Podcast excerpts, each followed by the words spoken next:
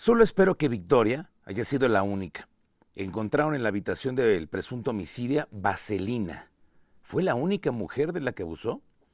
¿Qué fue lo que pudo haberle pasado por la cabeza a Salvador al haber abusado de una pequeña de apenas seis años? Por su complexión física, seguro, tiene cinco veces más peso que Victoria. No dudo que su fuerza pudiera ser tan brutal para inmovilizar a una niña, abusar de ella y luego asfixiarla con sus propias manos. No puedo imaginar en qué estaba pensando cuando le borró la sonrisa y la llevó a su cuarto para quitarle lo más preciado que puede tener una niña, además de su inocencia.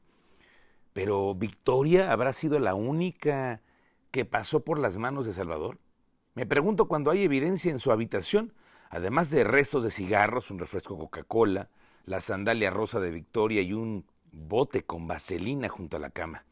Justo esta evidencia en particular me llevó a hacerme la pregunta de si ella fue la única, de si fue la primera vez, cuántas veces más lo intentó y si alguien más cayó en sus manos, o si fue la segunda o tercera vez en la que este hombre habría abusado de una menor, porque, además de ser un violador, es un maníaco inexperto.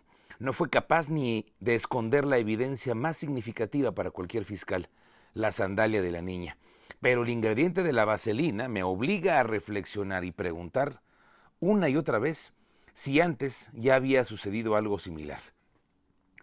Durante la primera audiencia en la que lo tuve a menos de tres zancadas, de espaldas y con la misma playera con la que fichó la Fiscalía del Estado, la roja, desgastada al igual que su pelo, reseco y sucio, la juez le preguntó si quería pronunciarse después de que se le acusara. El oaxaqueño prefirió guardar silencio. Corporalmente jamás expresó nada y mientras la fiscal lo acusaba de feminicidio, nunca lo vi lamentarse. Pareciera como si conociera perfectamente la historia que le estaban leyendo.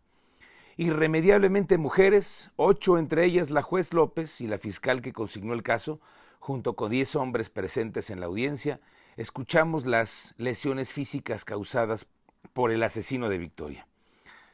Antes de dictarle prisión a Salvador, la juez lo llevó a esta reflexión. Es una mujer, pero además es una niña. Y yo me sigo preguntando si fue esta la única vez que lo hizo. Ojalá lo sepamos.